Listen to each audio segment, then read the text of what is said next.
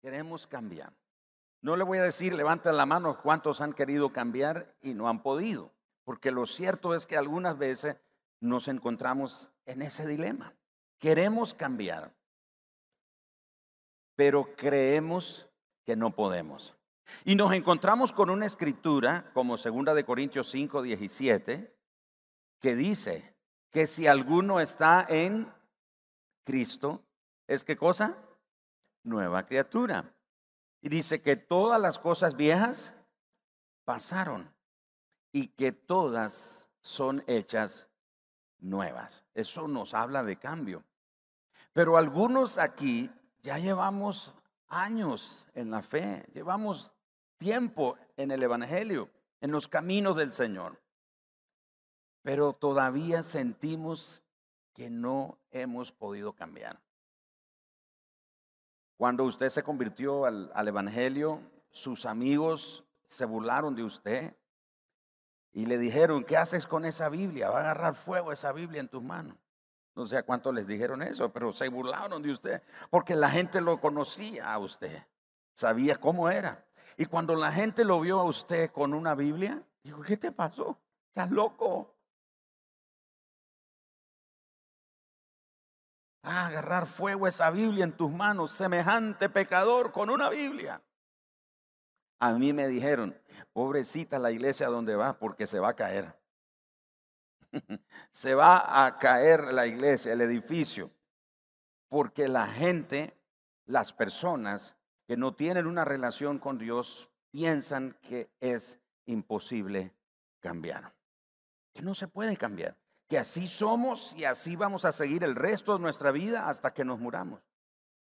Pero hay una verdad poderosa y es que el Evangelio de Jesucristo sí puede cambiar la vida del ser humano. El Evangelio de Jesucristo puede transformar la vida de la persona. Por eso hoy quiero dejar con ustedes este mensaje que nuestra libertad viene, escucha esto, nuestra libertad viene de conocer y creer la verdad. La libertad en nuestra vida, libertad de qué? La libertad del pecado, la libertad del sistema del mundo, la libertad de la cautividad a la que Satanás nos tenía sometidos. Esa libertad es sinónimo de cambio. Si decimos que soy libre, es decir, que hay un cambio de condición en el alma, en el espíritu, en la mente, en, la persona misma. Hay un cambio. Pero ese cambio, esa libertad solamente viene de nosotros conocer y creer la verdad. Ahora no es cualquier verdad. Ahora yo he visto en, en, televisión muchos juicios que se celebran ahora, los juicios son televisados o las cadenas de televisión nos mantienen al día de diferentes tipos de juicios que se están llevando en el mundo, en las ciudades. Y es interesante que los que están siendo juzgados muchas veces dicen, bueno, es que mi verdad, escucho eso, es que mi verdad, o dice, les voy a decir mi verdad. O sea, no sé la verdad de esa persona, no sé cuál sea, pero mi verdad es esta. Cuando hablamos de la verdad, no estamos hablando de un concepto filosófico, no estamos inclusive ni siquiera refiriéndonos a un concepto religioso, nos estamos refiriendo a una persona. Y es la persona de Jesucristo, el Hijo de Dios. La verdad más que un concepto es una persona. Entonces, si conocemos y creemos la verdad, vamos a experimentar libertad en nuestra vida, lo que significa un cambio en nuestra vida. Jesús le dijo a los judíos en Juan capítulo 8, versículo 31 y verso 32 lo siguiente, si vosotros permaneciereis en mi palabra, dice Jesús, seréis verdaderamente mis discípulos. Jesús pone una condición ahí a los judíos que le escuchaban en ese momento. Si ustedes permanecen en mi palabra, y la palabra de Dios es verdad, si permanecen en mi palabra, serán verdaderamente mis discípulos. Por eso el verso 32 dice, y conoceréis la verdad, y la verdad os hará libres.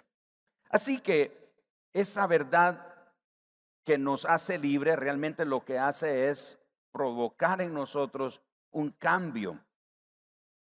Y de ahí que va de la mano con el arrepentimiento, porque el arrepentimiento es un cambio de ruta, es un cambio de dirección. Ahora ya no voy corriendo tras el pecado, le doy la espalda al pecado y sigo a Dios, me regreso a Dios. Eso es el arrepentimiento. Y Jesús dice entonces, si ustedes permanecen en mi palabra, van a ser mis discípulos, verdaderamente mis discípulos. Y Jesús luego dice, y conoceréis la verdad, y esta verdad los hará libre. Así que si usted es una persona que está interesado en cambiar, ahora si usted es una de esas personas que dice, así soy yo y qué, entonces esto no es para usted. Esto es para aquellos que sentimos la necesidad de un cambio en nuestra vida. ¿Me explico?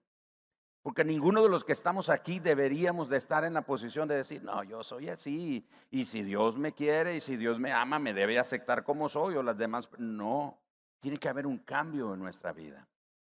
De hecho, el apóstol Pablo lo dijo de esta manera, cuando yo era niño, actuaba como niño, pensaba como niño, hablaba como niño. Vean el cambio. Y dice, más cuando ya fui hombre o maduro, alcancé madurez, ahora ya no hablo como niño, hablo como hombre. Ya no pienso como niño, pienso como hombre, no actúo como niño, actúo como hombre. Habla de ese cambio. Entonces, si usted y yo somos discípulos de Jesús, si permanecemos en la palabra del Señor, vamos a ser esos verdaderos discípulos pero la evidencia de ser discípulo de Jesús es un cambio en nuestra vida. Ahora, ¿por qué estás restringido por esa mentira? ¿Cuál mentira? La mentira de que no puedes cambiar. Porque muchos no logramos un cambio en nuestra vida precisamente porque hemos abrazado, perdón, una mentira. Y la mentira es que no podemos cambiar. Es que no puedo cambiar. Y aquí en Nicaragua abundan los refranes de que la gente no puede cambiar, ¿verdad? Y me pondría aquí ahora a decirle muchos de ellos y ustedes dirían, sí, sí, es cierto, es cierto. No, no se puede cambiar. Esos refranes acuñan la idea, afirman la idea de que uno seguirá siendo como es. Pero si vienes a Cristo, hay un cambio en tu vida. Entonces, quieres cambiar, pero piensas que no puedes. Y la razón por la que piensas que no puedes es porque estás restringido por esa mentira y una mentira es algo que no existe. Ahora, nuestro enemigo, el diablo, ha arreglado suficientes circunstancias en nuestra vida, circunstancias dolorosas, en puntos muy claves de nuestra vida, en los que hemos recibido tantas decepciones que nosotros pensamos que con intentar otra vez un cambio en nuestra vida, no lo vamos a lograr. Entonces el enemigo se vale de esos golpes y esas decepciones que ocurren en nuestra vida para hacernos creer que no vale la pena intentarlo. Ahora, lo que empeora las cosas, hermanos, amigos, es que son las cantidades de áreas en las que nosotros hemos dejado de intentar un cambio en nuestra vida. No es una. Eso es lo más lamentable, que hay una gran cantidad de áreas en nuestra vida en las que nosotros hemos dejado de intentar un cambio. Ahora es interesante esto. Pensar en que Muchas veces nosotros queremos dejarle la tarea del cambio en nuestra vida a Dios. Y si bien es cierto, es solo Dios el que puede cambiarnos, ¿sí o no? Eh, no, no podemos negar esa verdad. Pero también esa verdad incluye el hecho que nosotros tenemos que hacer una parte. Ahora no se trata de un poco de Dios y un poquito de mí, no, Dios hace su parte, Dios solo Él puede cambiarnos, pero nosotros tenemos una responsabilidad.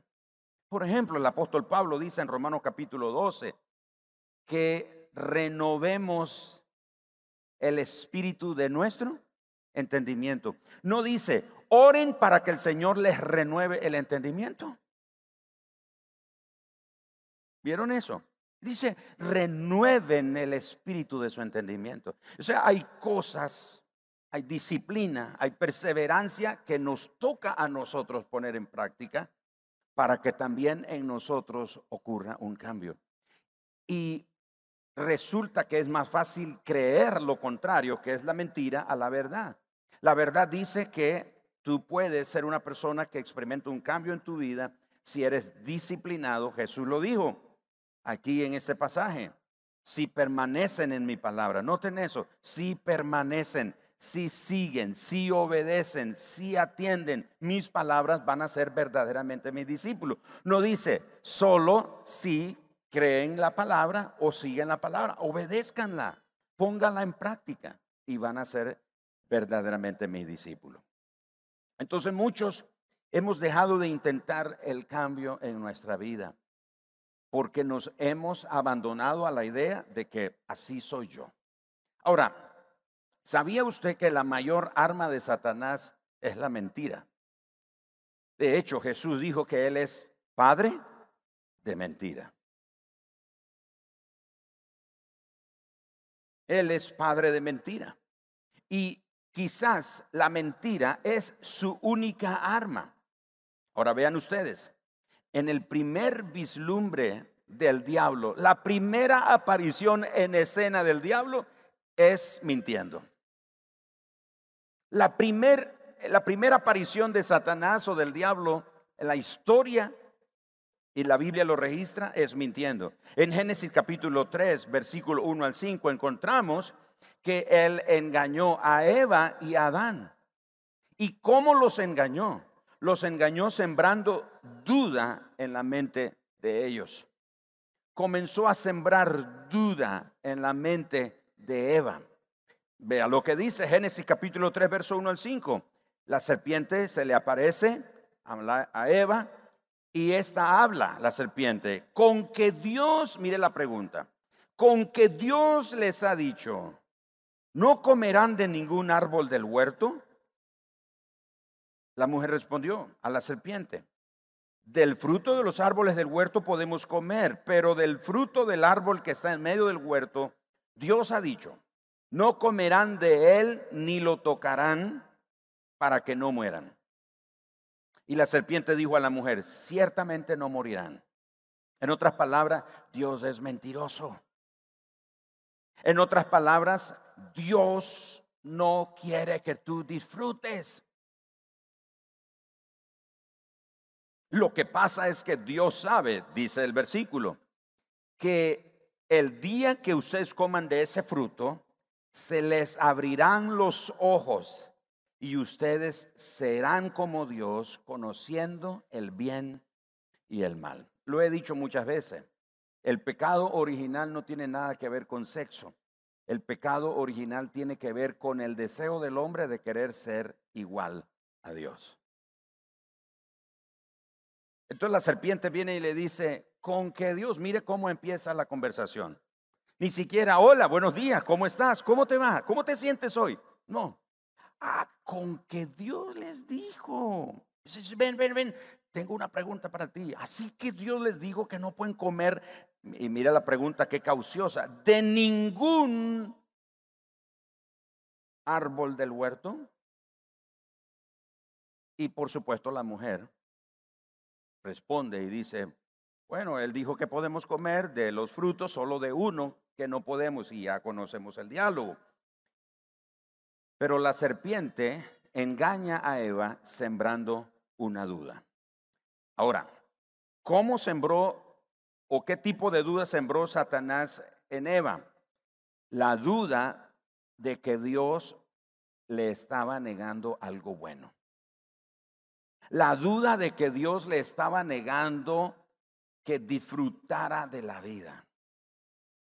Hay gente que todavía piensa y dice, no, lo que pasa es que Dios Dios solo quiere darme con la Biblia en la cabeza. Lo que pasa es que Dios no quiere que yo disfrute de la vida y, y me deleite en la vida, en los placeres de la vida. Esa fue la duda que la serpiente sembró en la mente de Eva. Mm. ¿Será que Dios me está ocultando algo?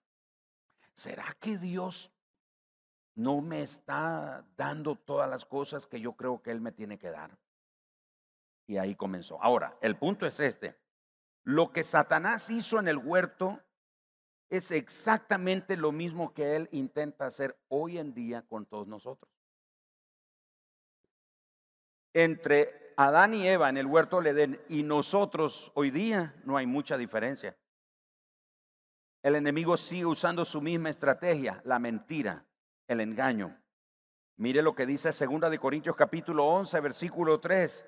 Pablo dice, pero temo que, así como la serpiente con su astucia engañó a Eva, las mentes de ustedes, noten eso, las mentes de ustedes sean desviadas de la sencillez y de la pureza o pureza de la devoción a Cristo. Así que Satanás va a susurrar preguntas acusadoras contra Dios. Él va a venir y va a susurrar a tu mente palabras acusadoras contra Dios. Él va a susurrar declaraciones engañosas. Él planea torcer tu mente. Él quiere perturbar tu mente. Y si Él logra torcer tu mente, torcer tus pensamientos o sembrar una semilla de duda en tu mente, en tu corazón acerca de Dios, acerca de la... Acabamos de, de cantar hace pocos minutos la bondad de Dios, ¿no es cierto? Pero una de las cosas que Satanás ataca es precisamente la bondad de Dios.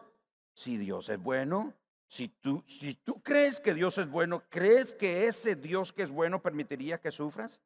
¿Que te despidan del trabajo? ¿Que te diagnostiquen una enfermedad terminal? o que uno de tus hijos sufra como está sufriendo? ¿Estamos aquí? ¿Qué le digo a este individuo que viene y me susurra sus mentiras? Y, eso detiene en nosotros el proceso de cambio y de madurez, porque comenzamos a cuestionar la bondad de Dios comenzamos a dudar de la bondad de Dios. ¿Qué ocurre? Por lo menos tres cosas ocurren, y si quiere anotarlas, anótelas. Cuando el enemigo logra sembrar una duda en tu vida acerca de la bondad de Dios, acerca del plan de Dios para tu vida, acerca de la voluntad de Dios, etcétera, etcétera, él va a lograr lo siguiente. Número uno, te va a desviar de tu propósito. Te va a desviar te va a llevar por otro camino, te va a llevar por otra senda, te va a llevar por otro rumbo, te va a llevar por otra ruta, te va a desviar de tu propósito.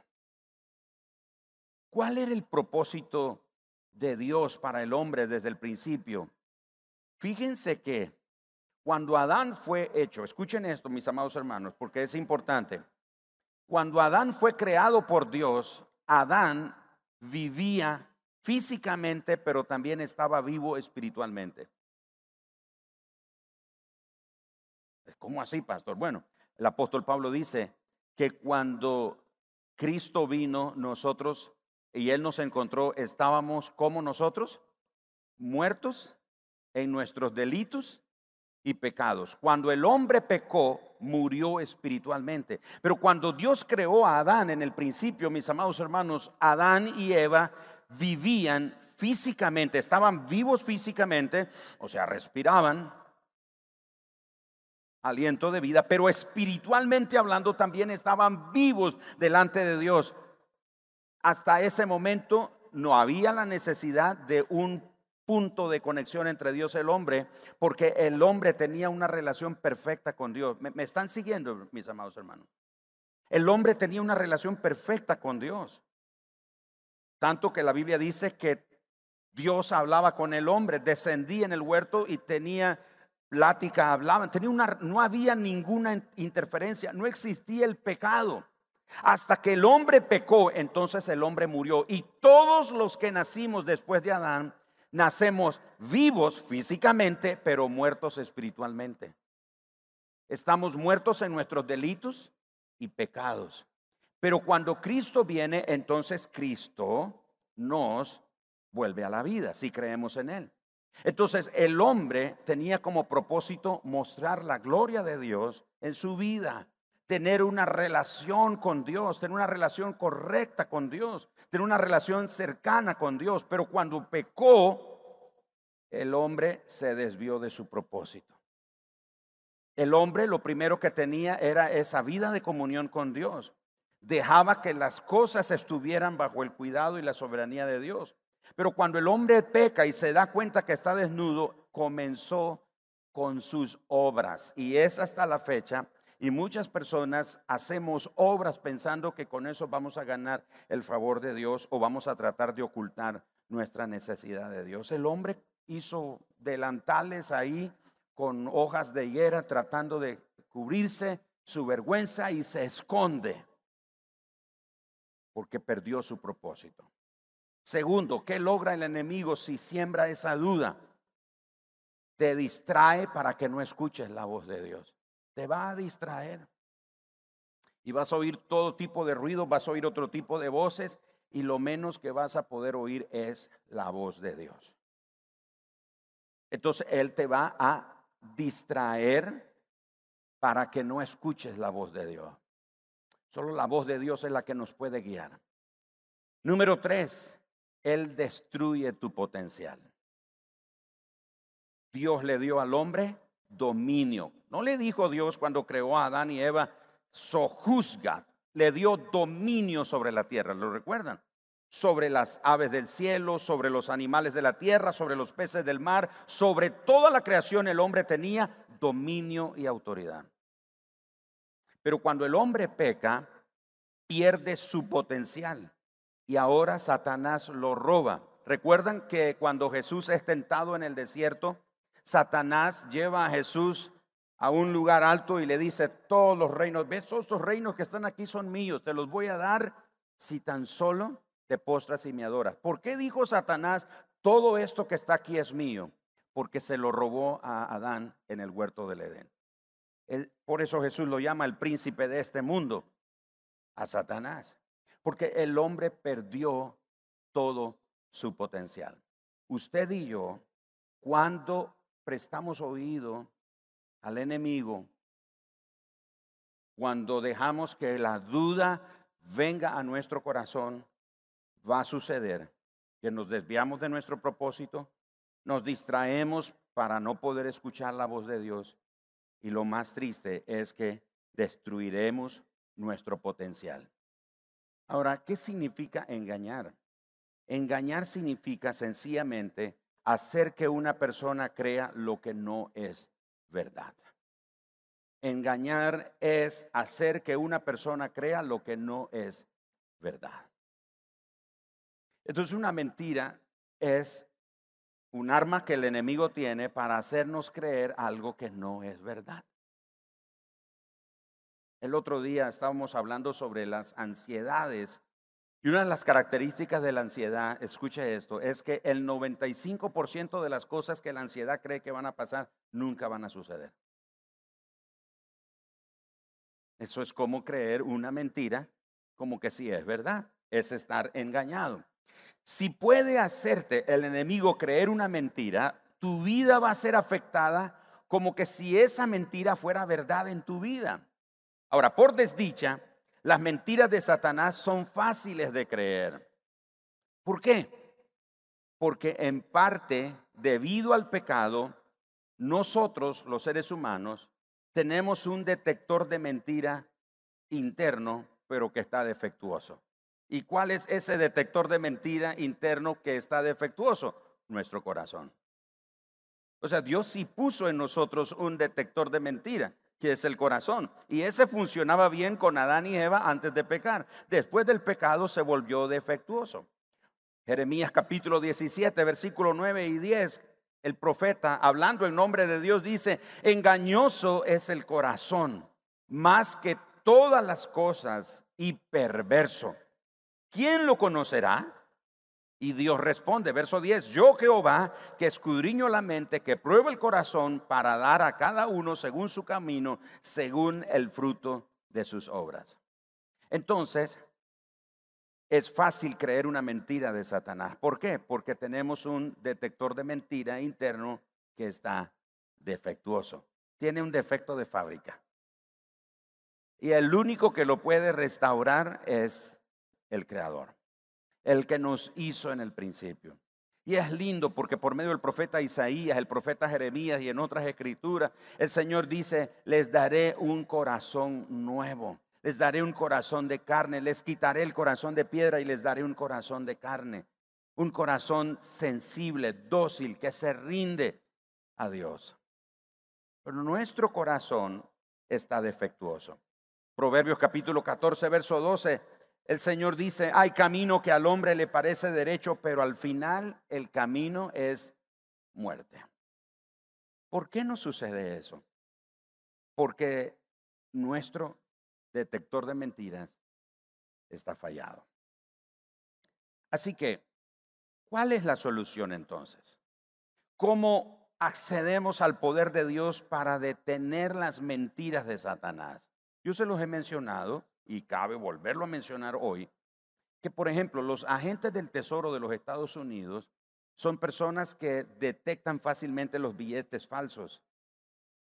¿Y cómo los entrenan? No, escuchen esto, no los entrenan con los billetes falsos. ¿Saben con qué los entrenan? Con los billetes verdaderos. Ellos están tan acostumbrados están tan identificados, están tan expuestos a lo verdadero, que cuando un billete falso cae en sus manos, para ellos es fácil detectarlo. Es lo que nosotros tenemos que hacer. Porque ¿cuál es la solución entonces para detectar las mentiras de Satanás? Si tenemos un detector de mentira interno defectuoso que es nuestro corazón, ¿cuál es la solución? La solución es la verdad de la palabra de Dios. Entonces usted y yo tenemos que ser intencionales al exponernos todos los días. ¿Cuándo? Todos los días a la verdad de la palabra de Dios. Estúdiela, léala, memorícela. Aunque sea un pequeño versículo, memorícela. Escríbala escríbala en el teléfono. ¿Sabe qué he hecho últimamente? Eh, nuestros teléfonos tienen la capacidad ahora de, ah, ¿cómo se llama? De tener eh, aplicaciones para notas, pero aplicaciones de audio. Entonces, he tomado de mis tiempos devocionales, he tomado unos versículos de la Biblia que son, como dice la hermana Astrid, esos versículos que le hacen clip a uno, ¿verdad? Sí, me hace clip. Y hay algo, tiene algo ese versículo. Entonces lo escribí. Pero un día estaba escribiendo y dije, voy a hacer algo. Los escribí y los comencé a grabar. Entonces les cuento, les cuento un secreto y eso es, eso es, como le digo, o sea, no es la regla, pero si usted le sirve, úselo. Entonces, ¿qué hice? Grabé audio. O sea, grabé leyendo los versículos esos que me han hecho clic de alguna manera. son versículos que hablan precisamente sobre el temor de Dios, porque me he encontrado en mi vida que yo necesito temer más a Dios. Entonces, cuando me siento así como dicen volando bajo, lo conecto en el carro, especialmente cuando voy en el carro, ahí en la fila del tráfico, imagínense usted ahí, a veces, les confieso, escucho a Pancho Madrigal a la una, pero otras veces, entonces, conecto mi teléfono y me escucho yo mismo, porque es mi voz, yo lo grabé, pero son versículos de la palabra de Dios. Mis amados hermanos, usted tiene que buscar la manera de intencionalmente exponerse a la verdad de la palabra de Dios. Porque la única manera que podemos contrarrestar las mentiras de Satanás es con la... ¿Con qué cosa? Con la verdad de Dios. Hagamos lo que hacen los agentes del tesoro. Identifiquémonos, ambientémonos a la verdad de Dios. leámosla, escríbala, ponga en, su, en su, ¿cómo se llama? En su protector de pantalla, en la computadora, en su teléfono, ahí en el refrigerador, si usted es de los que está cocinando o lavando los trastes. Lavando los trastos ahí frente a la ventana donde está viendo el, patio, escriba ahí en una cartulina un versículo. Y, eh, me estoy explicando, hermano. Solo cuando nos exponemos a la verdad de Dios vamos a poder detectar las mentiras de Satanás. Les cuento una historia que me pasó a mí hace muchos años y creo que la han escuchado algunos de ustedes, pero otros no la han escuchado, así que se las cuento rápido. Era un momento en el ministerio nuestro, recién empezando en el ministerio y eh, era una experiencia cuando comenzó un mover del Espíritu ahí en la, en la iglesia en la que servíamos y a la par de eso se levantó un movimiento profético un poquito raro ahí en la congregación. Un grupo de hermanos comenzaron a andar profetizando y todas esas cosas, pero era, era un desorden ahí. Y un día me llaman y me dicen, pastor, ahí está pasando algo y hay una multitud en la casa de una hermana donde estaban unas, un par de chicas tendidas en el piso así, acostadas en el piso así, con ojos cerrados y dando profecía. Y entonces aquello era como un, espectáculo. La gente estaba ahí no para recibir de Dios, la gente estaba viendo el, como un show. Entonces llego y en verdad está ahí toda la gente y ahí están las chicas y ellas están profetizando. Y yo digo, escuchen esto y yo digo, ¿qué hago? Soy un pastor nuevo. Nunca he tenido, nunca he tratado un asunto como eso, ¿cómo lo trato? Y yo digo, Señor, ¿qué, qué hago? ¿Qué hago? Y en ese momento, uno de los profetas ahí dice, llamen a Grillo. Grillo era un muchacho que vivía ahí en el vecindario y su apodo era Grillo. Y el Espíritu Santo me trae a memoria la palabra de Juan capítulo 10 cuando Jesús dice que el Señor conoce a sus ovejas y las llama por por Imagínense el Espíritu Santo diciendo, tráiganme al, ahí iba a decir una palabra, pero tráiganme al flaquito aquel, o tráiganme al chaparrito. O sea, no. Entonces en ese momento, la palabra que, que yo recordaba y el Espíritu Santo la trajo en ese momento, me ayudó para guiar, para dirigir en un momento como ese. Habrá momentos en su vida donde usted va a ser acosado, influenciado por mentiras que el enemigo va a tratar de traer a tu vida. ¿Y cómo hago? Ay, no tengo el número del pastor para llamarlo para que ore y reprenda esa mentira. No, no me llame a mí reprendiendo esa mentira. Ay, ¿a quién llamo? Voy a llamar a la radio tal para que oren por mí y me ayuden a reprender. No, no. Bueno, está bien, pida oración, pero eso no va a ser la solución. La solución es que usted use la verdad. Y la verdad es la palabra de Dios. La verdad es Jesucristo. De manera que si el enemigo viene a ti, el mayor, la mayor arma que tú tienes de contraataque contra las mentiras de Satanás es la verdad de la palabra de Dios. No solo leerla, hay que aprenderla a usar las escrituras. No use la escritura para contender. No use la escritura para ganar un argumento contra una persona que no cree en Dios o que no tiene una relación con Dios. Use la escritura como un arma divino. La Biblia dice en Efesios 6:17 que la palabra de Dios es la espada del Espíritu.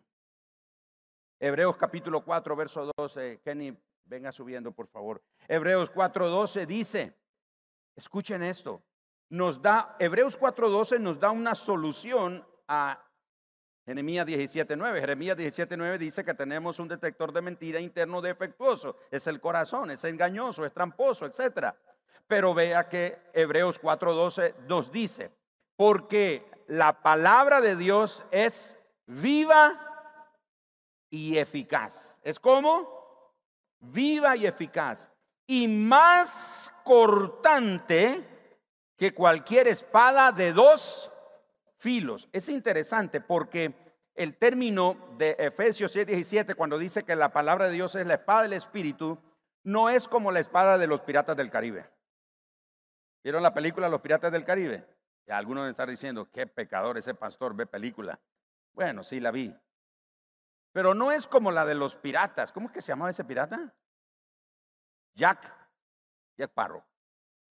No es como la espada de Jack, así, una gran... No, no. La espada del Espíritu era una espada más o menos de este tamaño. Era de uso personal. El término griego para esa palabra es machaira. Esa machaira era una espada para el combate de cuerpo a cuerpo y tenía doble filo. Por eso el escritor Hebreos dice que la palabra de Dios es viva. ¿Qué significa que es viva?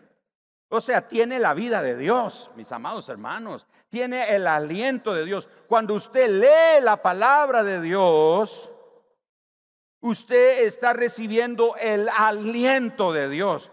Usted siente que algo cambia en su interior cuando lee la palabra de Dios, ¿sí o no? Siente ánimo, siente fuerza, su esperanza se aviva, su fe se fortalece. ¿Por qué será? Porque la Biblia no es un libro histórico, aunque tiene miles de años, es un libro tan actual como siempre, pero es el aliento de Dios. Es viva y es qué cosa?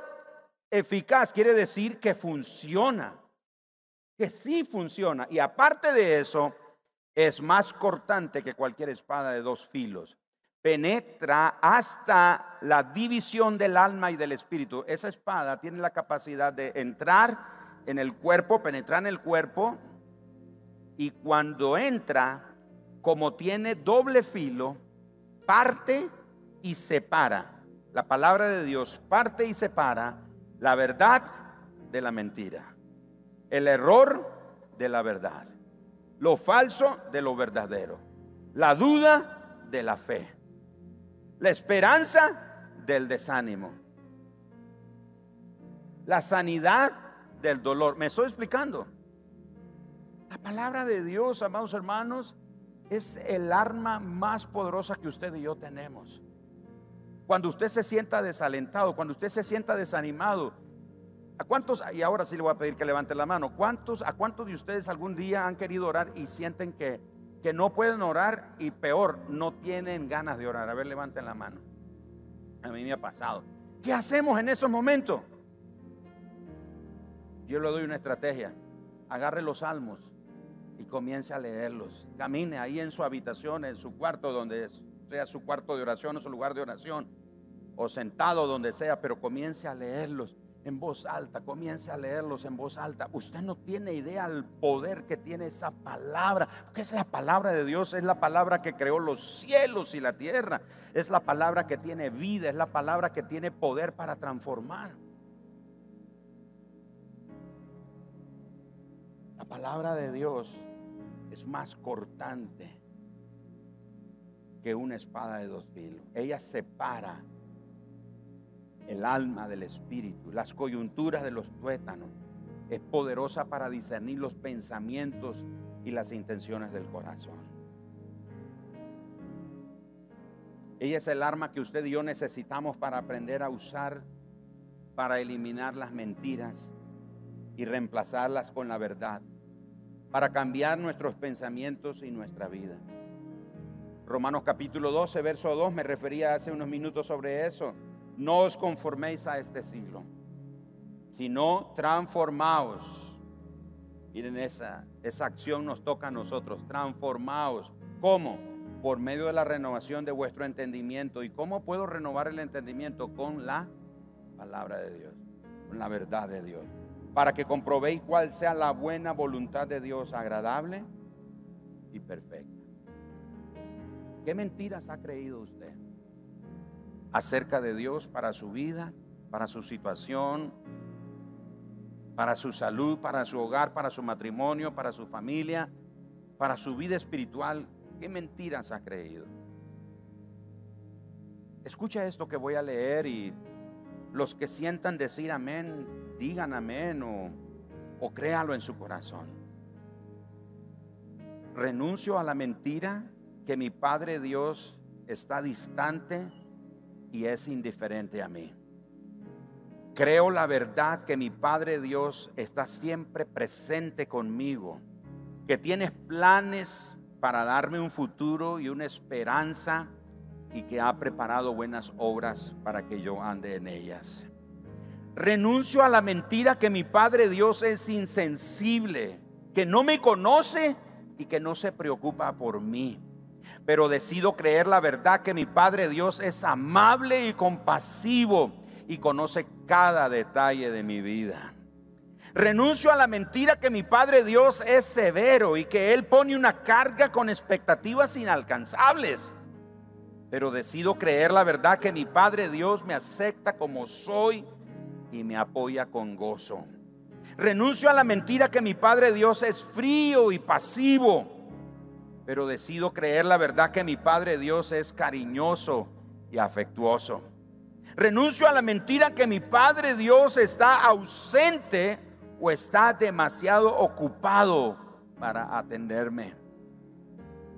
Decido creer la verdad que mi Padre Dios siempre está presente que Él quiere pasar tiempo conmigo y que me anima a hacer todo aquello que diseñó para mi vida.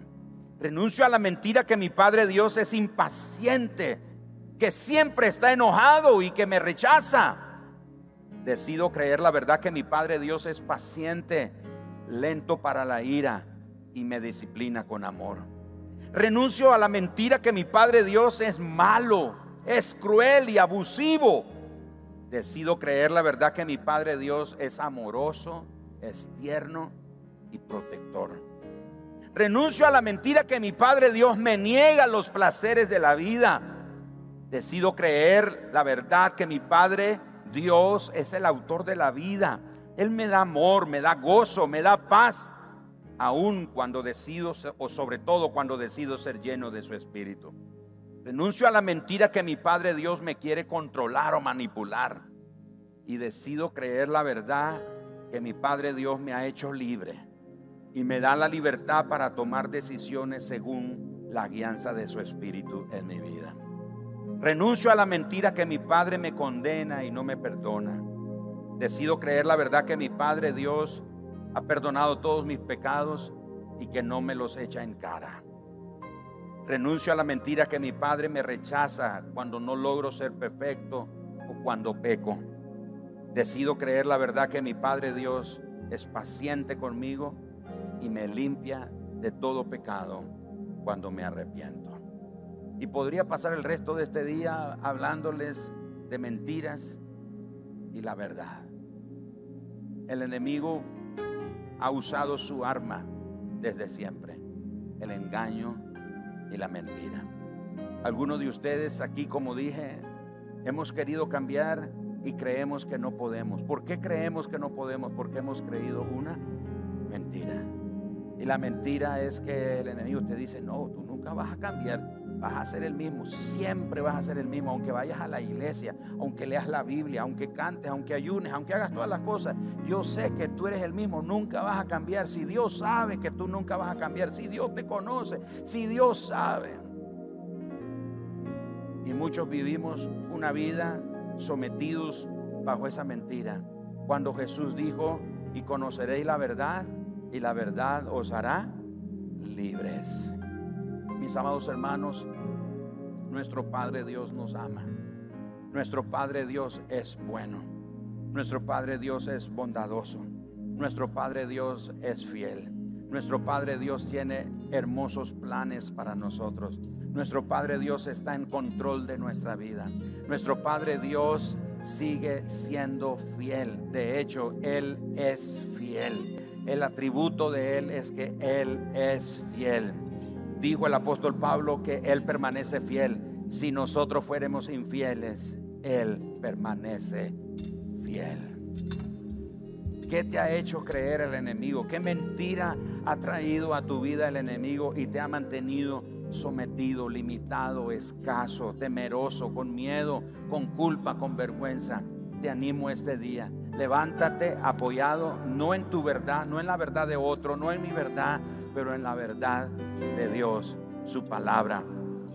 Y Jesús es la palabra de Dios, es el verbo que se hizo carne. Es la palabra de vida, es la palabra de verdad. Llénate de la verdad de Dios. Cada vez que venga una mentira, la vas a poder detectar porque la verdad de Dios está en tu corazón. Padre, esta mañana te pedimos, Señor, que tu palabra en nosotros haya cabida. Ayúdanos, ayúdanos, Señor. Diga ahí donde usted está sentado, Señor, que tu palabra haya cabida en mi corazón. Recibo tu palabra, Señor. Ayúdame a llenarme de tu verdad. Llena mi vida con tu verdad, con tu verdad, con tu verdad. Porque entonces podré identificar la mentira del enemigo y voy a caminar en libertad, en cambio y en transformación. En el nombre de